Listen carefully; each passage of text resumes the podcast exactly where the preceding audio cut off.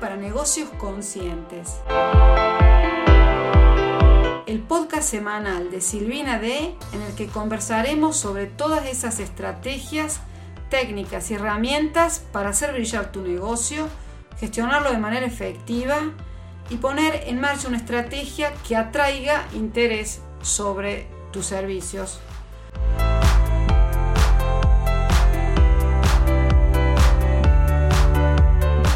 Hola, bienvenida, bienvenido a un nuevo episodio, episodio 39 del podcast Marketing Digital para Negocios Conscientes. En el episodio de esta semana dedicado a cuánto cuesta montar un negocio online de terapias o coaching, voy a responder a preguntas que me llegan justamente sobre tema costos, gastos mínimos para poder lanzar tu negocio de la manera más ágil, de la manera más lean posible. No voy a hablar de gastos de gestión porque una no soy gestora y porque también dependen del país en donde te encuentres. Y, creo que también es algo muy variable esto, porque depende si vas a ejercer eh, tu actividad como profesional, como psicólogo, por ejemplo, donde vas a necesitar un título o vas a abrir un centro terapéutico y por lo tanto una actividad más eh, de tipo empresarial. Aquí vamos a hablar simplemente de los gastos mínimos, eh, que van a ser los siguientes, los es recopilado en varios puntos. El primer punto que eh, vamos a tratar es el punto de la web, porque por supuesto es un elemento indispensable. Aquí, como ya sabrás, eh, la opción estándar es WordPress porque es un gestor de contenidos muy fácil y es el más utilizado en, eh, digamos, en, todo, en toda la blogosfera. Te voy a dejar mi curso gratuito en YouTube donde tengo varios tutoriales. Es verdad que puedes aprender a hacer una web sencillita o si no, contratar a un diseñador en este último caso, bueno, el precio es muy variable porque depende de cuán complejo va a ser ese proyecto, ¿no? Si es una simple plantilla con un par de páginas, si es un desarrollo a, medida, si vas a, incluir el pago porque te interesa recibir pagos en, eh, por medio de tu página web, ¿no? Cuando te pagan por tus sesiones de coaching o terapia. Así que ten en consideración que una web digamos, súper paquetizada, mínima, con pocas páginas, te puede costar 450 euros, una, digamos, plantilla estándar, o a partir de 850 mil euros en adelante, si quieres más páginas, más funcionalidades, una, un segundo idioma, por ejemplo. Ahora te voy a dejar el episodio 26 sobre cómo crear una web de reservas. Así que bueno, una, otro costo mm, sin duda fijo que vas a tener es el de hosting y el dominio, que es algo que se renueva todos los años. Em, ten en cuenta que eh, para un plan de hosting eh, mínimo también vas a necesitar como mínimo unas 50 dólares. Yo generalmente aconsejo Web Empresa que te ofrece 11 GB de espacio, un dominio gratis el primer año, puedes alojar dos webs, tienes eh, WordPress preinstalado con un clic eh, optimizador de imágenes y soporte en español por ticket las 24 horas. Más cositas, eh, el tema de la plantilla. Eh, WordPress funciona con temas, yo aconsejo un tema de pago como puede ser GeneratePress y Astra. Estos dos temas funcionan con el editor de WordPress que se llama Gutenberg, pero también con otros constructores como puede ser Elementor. La licencia de Astra y GeneratePress eh, te cuestan respectivamente unos 47 euros la de Astra y 59 la de GeneratePress. Estos gastos siempre hay que renovarlos anualmente porque las em, actualizaciones de las herramientas tienen que estar siempre al día. Tema plugins. Los plugins, como ya sabrás, añaden funcionalidades como pueden ser eh, formularios de contacto ah, boletines, em, testimonios. Hay plugins que son totalmente gratuitos, otros que son de pago, como puede ser eh, en el caso de que quieras hacer una web en dos idiomas vas a necesitar un plugin que te gestione como WPML. Y en este caso te va a costar unos 99 dólares la licencia. Estos también son costes que eh, generalmente se renuevan anualmente, aunque repito, hay algunos ah, plugins que son ah, lifetime, los pagas una vez y no los tienes eh, que renovar, pero generalmente son gastos anuales estos.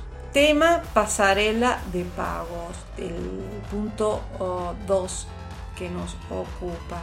Bueno, acá existen básicamente dos pasarelas de pagos, de las cuales una sin duda habrás sentido hablar, es PayPal y Stripe. PayPal es súper conocida, es muy utilizada si trabajas con América Latina y presente en más de 200 países. Acepta hasta 25 tipos de monedas diferentes. Eh, vas a necesitar, por supuesto, abrir una cuenta en PayPal. Eh, el tema, digamos, la contra es que eh, las comisiones son mucho más caras porque tienen un porcentaje fijo que puede ser de un 2,5 a unos 3,5% más una, un importe fijo por transacción. Eh, y esta parte fija también en función de, del tipo de transacción y de la cantidad. Si es en, divisa eh, euro o si es en otra divisa en fin. Stripe, en cambio, tiene un tipo de implementación ah, más engorrosa porque requiere para montar eh, la pasarela conocimientos de programación, tienes que hacer, digamos, varias operaciones también para conectar, vincular tu página web a Stripe, pero las comisiones son mucho más accesibles y van desde un 1,4% más un fijo que puede ser de 0,25 a un 2,9% en Europa o 0,25 euros en caso de tarjetas internacionales. Es una plataforma mucho más eh, evolucionada, incluye también eh, modalidades de pago en Bitcoin, en tarjetas de débito y crédito y también puedes pagar por Apple y eh, y Android. De hecho, eh, he visto que esta, ah, esta opción ha sido muy utilizada cuando he organizado el Congreso, la Cumbre Virtual Despertar, y he visto que muchas de las, de las personas que, adquirieron este tipo de mm, pase VIP del Congreso habían accedido por medio del, o sea, pagando desde el móvil. Otra cosita que te quiero contar es que em, si te interesa también la posibilidad de que tus ah, consultantes agenden directamente las sesiones en tu web, puedes usar la versión gratuita de Calendly solo para, digamos, ah, reservar ese hueco, esa hora. Pero si quieres también la integración con Stripe, vas a necesitar la versión de pago de Calendly. Em, te voy a dejar también el episodio de Calendly en las notas del programa. Tema mantenimiento de tu web. Bueno, esto es un gasto que es importante que, tengas en cuenta y que o lo asumes tú personalmente o lo delegues a otro profesional. WordPress es una herramienta súper sencilla de actualizar y mantener porque está concebido para facilitarte la tarea pero a veces es verdad que las actualizaciones fallan, hay incompatibilidades con los plugins, con todo lo que, eh, que a veces uno pone en, la página web, con el tema, ah, eh, pueden fallar algunas actualizaciones, por lo que es también importante eh, tener en consideración la, la oportunidad de acudir a manos expertas y a profesionales que se dedican a, especialmente a mm, desarrollo web y a mantenimiento web. Es imprescindible, no, lo, no me canso de decirlo, que tengas la web bien mantenida y actualizada porque si no te va a dar problemas. Tarde o temprano te va a dar muchos problemas. Punto 3. Fotos e imágenes. Bueno, eh, es importante que incluyas en tu web fotos de calidad, alineadas, digamos, con la imagen de tu marca personal. Lo ideal que las fotos que vas a poner te las sacara un fotógrafo profesional o un amigo que eh, sepa mucho de fotografía es importante que también tengas una reunión previa para hablarle de tu proyecto, para que él pueda tratar de eh, sacarte eh, esa foto que tiene que transmitir el alma de tu, de tu marca. Digamos que mm, he estado un poco averiguando y digamos una hora de un fotógrafo profesional puede, te puede costar a partir de 80 a 150 euros más o menos. También es oportuno um, trabajar las redes, ¿no? Puede ser interesante que también te, eh, te, realice algunas fotos que tú puedas también incluir en las cabeceras de tus publicaciones en Facebook o en Instagram para tener toda la imagen de marca alineada con tu página web, con todo lo que vas a ir publicando. Te voy a dejar también en las notas del programa el episodio 33 sobre cómo conseguir y optimizar imágenes y el episodio 30 donde hablo de precisamente de Canva, que es una herramienta súper sencilla eh, y digamos que te facilita mucho la tarea a la hora de diseñar creatividades. Punto 4. Email marketing. Digamos que el email marketing es súper importante porque es preciso recordar que si queremos tener un negocio online y necesitamos tener una web que convierta esos visitantes en suscriptores o lead y de ahí clientes de pago. ¿Esto qué significa? Significa que vamos a necesitar una herramienta para gestionar eh, campañas de email marketing de la manera más ágil y legítima posible. Yo te cuento que he probado una infinidad de herramientas. Comencé con MailChimp, luego pasé a GetResponse. Mm, también estuve varios años en ActiveCampaign, una herramienta muy interesante, muy válida, pero por supuesto ya tiene un coste más importante.